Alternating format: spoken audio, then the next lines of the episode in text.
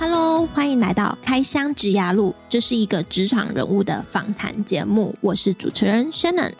这个节目主要是透过来宾分享他们的职涯如何从学校毕业后走到目前的职位，以及主持人我自己过去的学经历经验，来协助正在找工作的社会新鲜人，或是对职涯迷茫毫无头绪的人一些方向。在第十六集，David 已经跟我们分享关于考培训机师的前期准备，以及当机师的日常。那还有很多 David 当机师的心路历程还没跟大家分享完，这内容非常非常的丰富。你是不是也跟我一样很期待听 David 的分享呢？那就让我们一起回到访谈的内容吧。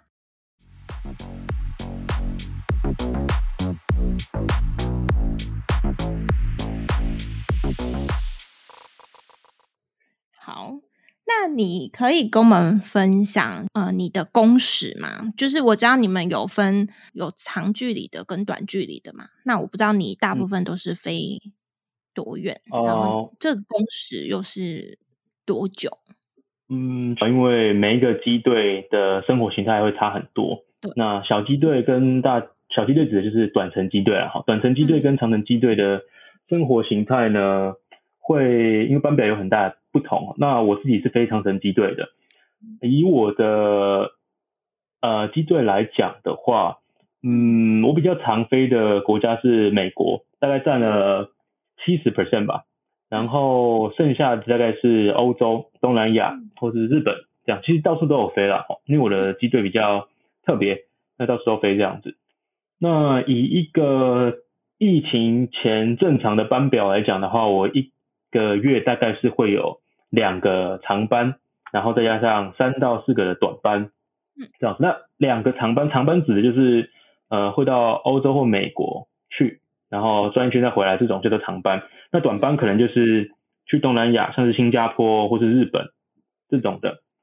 那如果是要讲工时的话，我们是以飞时来做计算，他说你这个月飞时是飞多少？那飞时大概是。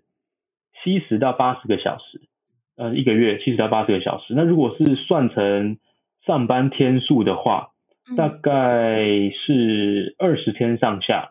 嗯、那但是这个，因为我的机队会跟淡旺季非常的明显，那就是如果是淡季的话，可能一个月可以放到十五天，将近二十天，那班比较少。但是旺季的话，可能一个月只有五到六天。那我所谓的放假是指在台湾的时间。那在国外是还有其他休息时间的，但是那是算上班的天数这样子。嗯，对对对，工时大概是这个样子。那你刚刚讲这是疫情前嘛？那疫情期间呢？疫情期间超级惨的啊，因为疫情期间客机是几乎没有在飞，就是几乎不载不在客人了。那对，后来初期是客机是没什么班可以上，那后来转型成我们用客机去载货，那载货之后就大大家就变得比较忙一点。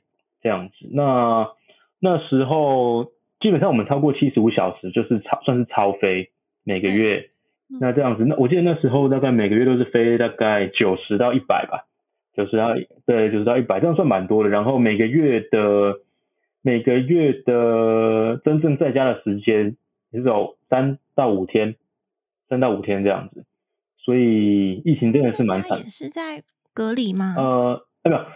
我指的是不用隔离的时间，大概是三到五天这样子。那其他时间就是在旅馆或者飞机上，啊、国内旅馆、国外旅馆不一定。了解。对对对。哇，这样子时间听起来也是很长诶。就是你听几个几十个小时一个月，好像没什么没什么概念啊。但是那指的是我们在飞机上的时间，但是你还要算说你落地之后你需要休息，然后因为你有时差要休息，然后在国外的时间这样子，嗯、所以是。有些人看天数，有些人看飞时，就是而且你只看飞时的话，长程短程又都不一样。像是以我自己是长程机队来讲的话，飞假设飞美国西安飞 LA 好了，过去回来大概就是二十五个小时的飞时，二十五个小时的飞时这样子，那这样大概占了一个月的四到五天，四到五天，或就是看你在那边休多久不一定。但是如果是短程机队，像是我飞呃，假设大阪关西机场来回大概就五个多小时，嗯，的飞时，嗯、呃，飞长城的一趟就是二十几个小时，呃，来回就二十几个小时。那你短程的你要飞五趟，就算五小时好，你要飞五趟的大阪来回，你才有二十五个小时的飞时。对，所以同样一个二十五个小时的飞时，以长程机队和短程机队代表的意义其实不太一样。那短程机队你可能要很多的上班天数去累积这个飞时，那长程机队是可能一趟长程就有，但是你在国外时间可能会比较长一点，所以各有好坏。嗯，对对对，这些都是你还没进这个职业之前，你没办法用想的想出来的。就是你就算是在了解，你可能没办法体会说，哎，二十五个小时。拆成五次跟拆成一次这样子到底有什么差别？这样子你也不会知道说你自己到底喜欢哪一种，因为有些人是很喜欢，是我希望天天都能够回家的短程机队的生活这样子。那有些人是希望我可以放一个很连续的长假，然后再飞出去很多天，然后再回来这样子。每个人都不一样，对啊。那你当初你选择大机队也是你自己选择的吗？还是是公司指派的？嗯、呃，当初是有一个。有发一个问卷啊，就是我们班上受训的十来个人这样子说，哎，你想要去哪个机队？照你的志愿去排下来这样子。啊，发下来之后就叫我们不用交回去了，后来全部到公司分。基本上都是看当时你完训的时候，你的人力缺口，就是机队的人力缺口，哦、哪边比较多，那就往哪边丢这样子。嗯，所以不太算是让你们自己做选择，而是看公司的安排。嗯，大概百分之九十五是这样子。那通常你加入一个机队，假设说你是走长程，就是大机队，可是可能你之后有结婚了，想要转小机队，这种申请公司是可以接受的吗？有规定说你要在大机队飞满多少时数才可以转吗？其实，在转转训就转机队，我们叫转训哈，转训的这个机会和什么时候会发生？基本上也是像我刚刚说的，是看公司的呃购机，就是买新飞机的计划，还有当时的人力需求和当时市场的营运状况这样子。嗯嗯嗯。对，像我们以我们公司的货机的机队来讲，在疫情的时候，因为客运没有，都是开货机比较多，这货机的这运能是很吃紧的，所以那时候就转了蛮多人来货机机队。对。那可能接下来哎发现疫情结束之后。就不用这么多的运能了，那就开始把人转出去，这样子。所以你也是要看当时呃整个公司对市场的布局是怎么样，才会知道。嗯、那你说有没有办法说自己去申请的话，可能有些特例、家庭因素等等的，公司也许会也许会通过。不过我觉得这应该不是一个常态啊。嗯，因为如果每个人都有家庭需求的话，那那公司应该会蛮难蛮难营运下去的，比较比较不好处理，对，就是每个人都有点牺牲，就是对啊，这就是牺牲的部分。突然想到一个是是我自己好奇的问题，就是你们机师、嗯、女生的比例有多少？哦，女生的比例，机师以以我们班受训的送出国去受训的有三个，那男生是十个，总共是总共十三个，三个有女生这样子，那。呃，现在越来越多，就是女生越来越多了。比例我说不出一个确切的数字啦，但是，嗯嗯，五趟飞行应该会遇到一到两个。对，因为其实现在的机机开开飞机并不像是大家想的是，呃，一个很出众的工作等等的。因为现在现在现代的飞机都设计的比较容易操作。那飞行员的工作变成除了操作飞机以外，是变成有点像在监控飞机，然后告诉飞机要做什么，然后去执行航管给你的指令这样子。那所以说，对可能体力来讲，并没有到那么要求，不像以前的飞机这样，或者小飞机这样子。对对对，所以也越来越多女生加入这个职业，因为呃，女生大部分的女生还是比较细心一点。就是心思比较细腻一点，所以可以看到很多呃小东西啊，就是细节在飞行上的细节这样子。嗯，对对对，我觉得也蛮好的。嗯，好，那你方便再跟我们分享，就是你当初在准备这个机师的考试，它总共要考几科啊？嗯，因为我考试已经是多久啊？四年到五六七年前的事情哦。你还记得吗？就是我我只是流流程可能会跟现在的有点不一样，我是考试的关卡有点不一样。嗯，那因为首先刚好我刚好有进去我们公司的网站看了一下现在的报考，呃，考试科目。嗯，那面试的部分都一样，是中英文面试跟最后一个综合评量这样子。然后纸笔测验也是有，但是嗯有笔试有笔试，第一关就是笔试。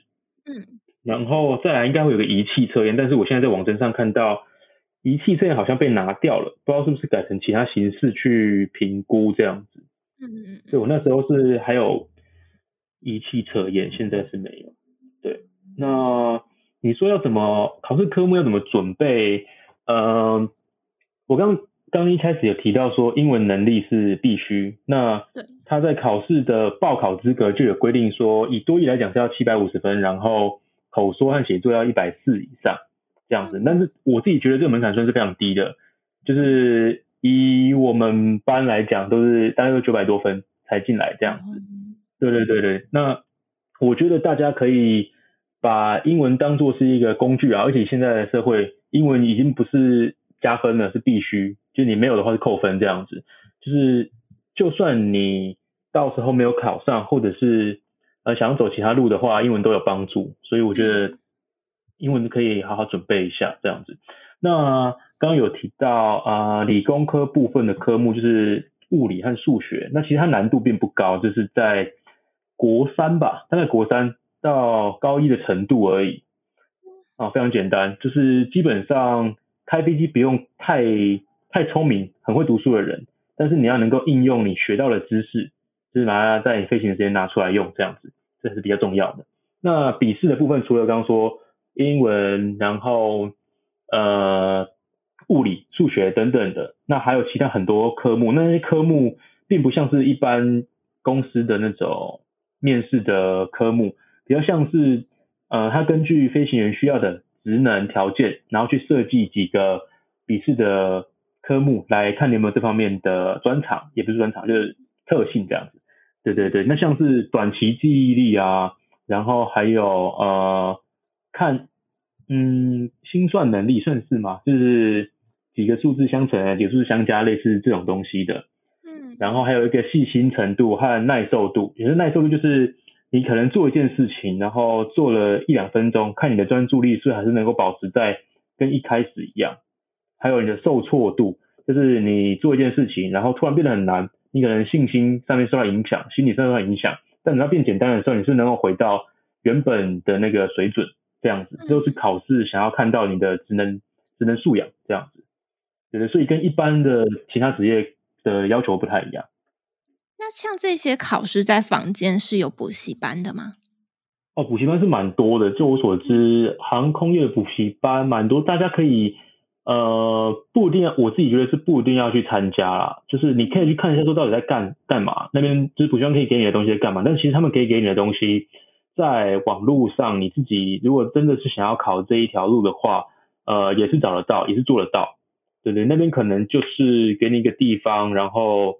呃，让你不用花那么多心力去去准备这些东西，然后可能让你认识一些想要考的人，这样子。但我觉得并不是必须。你当初是都是自己读，你没有去？啊，对对对，那这种人很多。就你是已经开始工作才开始准备这个技师，你不是？因为你刚刚有说到你大三开始有这个想法，嗯，但是你不是那个时候就开始准备。呃，应该是说大三就知道他们呃，技师要的条件和一些职能素养是什么。那我那时候检视了一下自己，好像有些地方有点不是很不是很足够，而且培训机师其实这个门蛮窄的，就是呃那时那时候资讯其实已经蛮蛮流通的，大家都可以在很多的管道上面找到培训机师的广告，那所以大家都会知道，哎，这个这个行业。那所以考的人也相对的多。那以我自己的学历来讲，在我们班，呃，其实算是很比较中后段吧。前面的大家都是 Tier One 的大学，什么台新教成一大堆的，还有那个台大电机博士进来，对吧？所以我那时候自己检视自己的学历，并并不觉得我在这一群人里面是比较突出的那一个，所以我后来并没有一毕业就去考培训机师，是因为呃想要帮自己留点后路，就是现在考可能就是哦去送头这样子，去了就被砍掉，对对对对，所以那考培训机师其实是有次数限制的，我们那时候是，对对对对对，并不是说你可以一直考一直考一直考，你等考完没过的话，那你可能要过一年才能再考，那可能你只能考两次。或者是有些东西只能考一次，嗯，对对对对，所以你要去考的话，你要确保自己是在呃很充分准备下再去，这样子。嗯、那那时候我考虑到自己的那时候的学经历并没有很突出，所以我选择那时候毕业之后去呃研究所毕业之后，先去本科系出来的工呃行业，像是半导体业工程师，嗯，对，先去先去那边待了一年，看一下说本科业的人到底在做些什么。那自己是不是喜欢这样子？那后来又做了一年左右，又跳去另外一间公司做业务工程师，就看一下，哎，那业务工程师在干嘛这样子。嗯。那等到大概工作这两个工作大概做了两年，那时候就决定要好好来准备一下培训技师这个东西。嗯。对对对，因为我觉得工程师好像并不是很适合我。对，就是也不能说一成不变啊，但是就是比较 routine 这样，所以。呃，那时候大概花了半年吧，准备培训技师。但是这半年只是把之前收集的东西和呃得到的资讯都汇整起来，然后去想办，就是想好好想一下，说你要怎么在考试的时候、面试两关面试的时候呈现给面试官这样子，而不是说你那时候才慢慢准备。我觉得大家可以多花一点时间去长时间的培养这部分的职能。中场休息时间，来跟大家分享一个好消息，就是我们节目有提供免费三十分钟的一对一职涯咨询或履历见解服务，让我尽我的小小力量帮助到你。那如果有需要参考的话，请看这一集的 show notes 节目资讯栏。如果你还没有 follow 我的 IG 账号，请记得去追踪一下，也可以到我的网站上看 podcast 文字档哦。网站的网址是 curatingworklife.com，IG 账号是 curating 点 worklife。台湾传统的家庭都会觉得你有一个半导体业，或者是像你理工科出来有在业界当工程师，就会觉得这个职业不错。所以你后来在转职去想要去考机师的时候，你的家庭。就是你的父母亲啊，就是你家里是支持的吗？哦，一开始我跟他们说，一开始我跟他们说要考培训机师的东西，其实我很很多年前就有跟他们提过，但是他们那时候也不以为意，就觉得哦，好像随便提一提这样子，等你真的去考再说吧。然后呃，因为那时候我是两间，就是台湾比较大的两间航空公司一起考。培训，那每每一间都有不同的关卡，都蛮多关的。那那时候我没有那么多假，所以我考到一半，我就我就离职了，就是对对，我就离职，然后再考试这样子。那那时候我爸妈还知道，哦，这家伙是来真的，然后他们那时候就蛮担心的。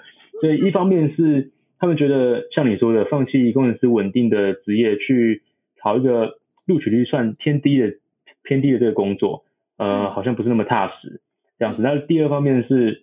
他们传统的家长可能觉得开飞机就是一个高风险的职业，嗯，这样子，所以他们那时候是一开始是持反对的立场了，好。但是看看我后面做了那么多准备，呃，然后再加上我平常也会每次跟他们介绍一下说飞行员到底在做什么，现在的飞机跟以前的飞机有什么不一样，那他们了解的越多，心里会越放心。就像就像。我从还没进民航到进民航之后，了解这台飞机和整个民航的操作的呃这个环境，就会觉得其实开飞机并不像大家想的那么的高风险。嗯，对，嗯，就是层层很多很多政策和很多嗯方法在层层保护。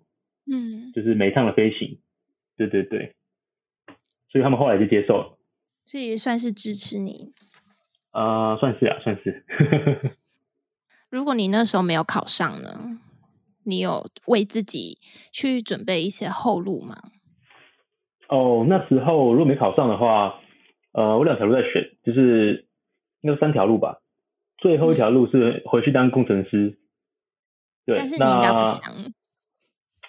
呃，看情况啦，但是就是可能不会做一样一样公司的工程师，就是可能换另外一种工程师去做的。嗯、然后，呃，第一条路那时候想说自己花一点钱，然后去国外拿一个执照，嗯，对，CPL 的那个管道，然后再回来再考一次看看。那第二条的话，那时候想说去当呃航管，就是 ATC Air Traffic Controller。就是考台湾的民航测考，然后去当航管这样。那时候是有这应该不能飞吧？啊、哦，航管不是飞行，航管是在对，在地面上，可是它也是非常非常重要的工作，就是它会呃，基本上我们在开飞机做什么事情，我们都需要得到航管的许可，我们才能譬如说呃，从登机门后推，然后引擎要发动，要滑行，要起飞，要落地。那在空中要飞哪条航路，要飞多高？那有时候还会限制我们要飞多快，这都是他们在控制的。嗯，对对对对对，所以他们是非常专业、非常重要的一个职业。嗯嗯，所以你并不是是想开飞机，你并不是怎么讲呢？就是你是想要触碰跟飞机有关的职业。呃，也不是哎、欸，我不是航空迷，就是。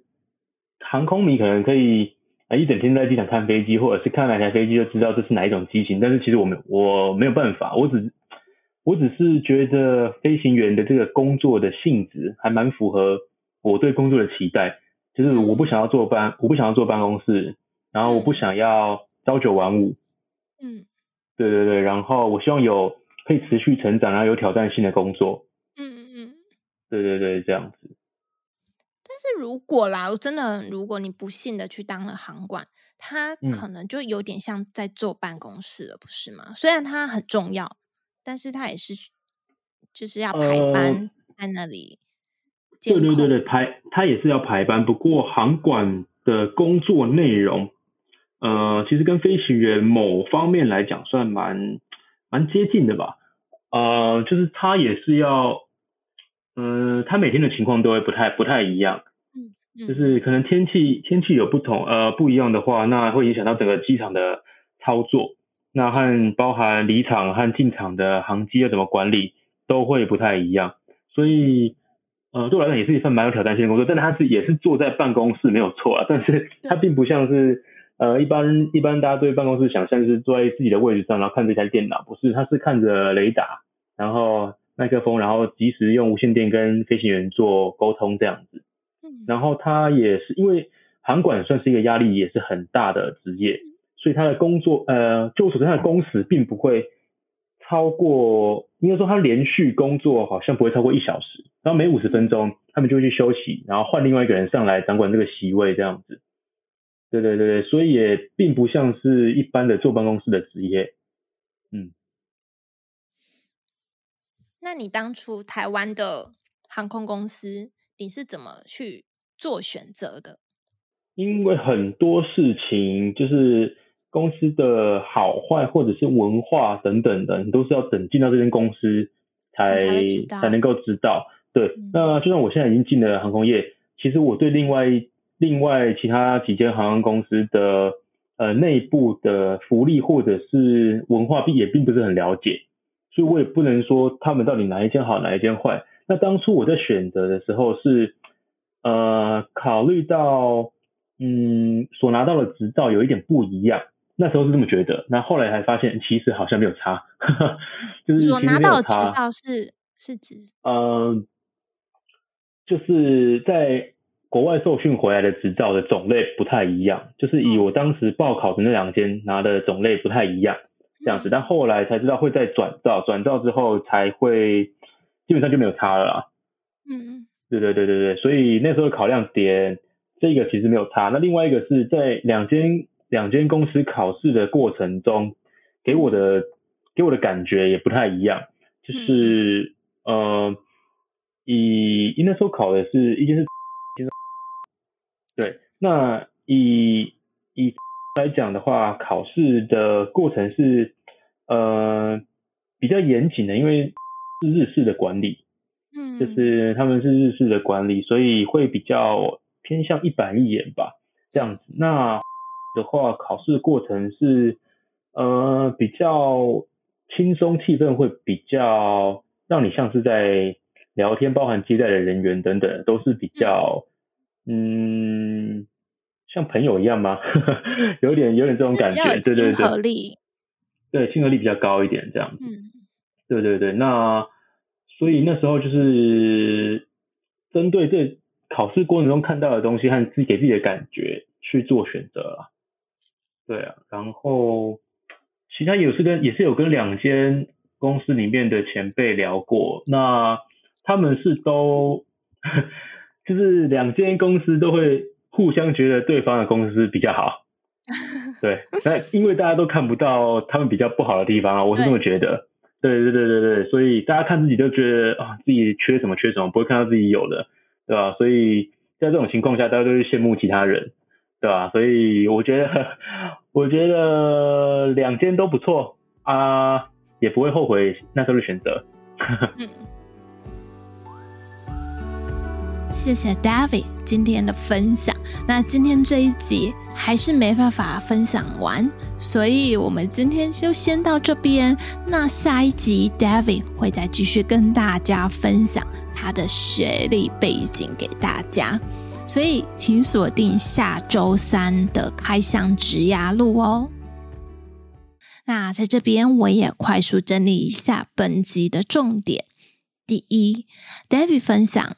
机师的工时是以飞时来做计算，每月超过七十五小时算超飞。飞时会根据机队的不同而有所不同，而机队又有分长程机队与短程机队，又称叫大机队与小机队。以 David 来说，在非疫情期间，他平均一个月的飞时是七十到八十个小时，而在疫情期间，那一个月的飞时是九十到一百个小时。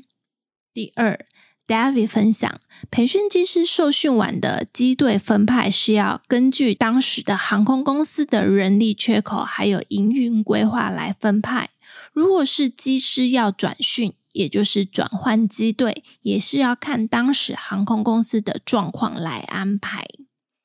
第三，David 说，他没有在研究所毕业后立即去考培训机师，是因为培训机师的考试是有次数限制的，所以他要在充分准备下才去应试。第四，David 在考机师前有先到半导体业担任工程师，大约两年的时间，后来离职投入机师考试。虽然他只花半年的时间去准备考试，但他从大三的时候就开始收集技师考试的相关资讯，还有找寻相关的资源。所以他也建议大家，如果有想要考技师的话，可以提早去培养这方面的职能。第五，David 分享，如果他当时没有考上技师的话，他的 Plan B 计划就是到国外考 CPL，那另外一个计划就是去考航管。最后，谢谢你听到节目的尾声，真的真的很感谢你愿意花时间听到这里。希望我的节目对你的职涯路有所帮助。之后我会固定在每周三早上上架我的节目。如果你喜欢我的节目，麻烦你帮我到 Apple Podcast 给予五星评价，并留言告诉我你喜欢哪一集的内容，这是对我持续创作与分享很重要的鼓励。有任何建议，也欢迎来信给予指教。如果你有想听哪个行业的人物访谈，也欢迎来信告诉我。我的电子信箱放在本集的节目资讯栏里。那我们下周再见喽，拜拜。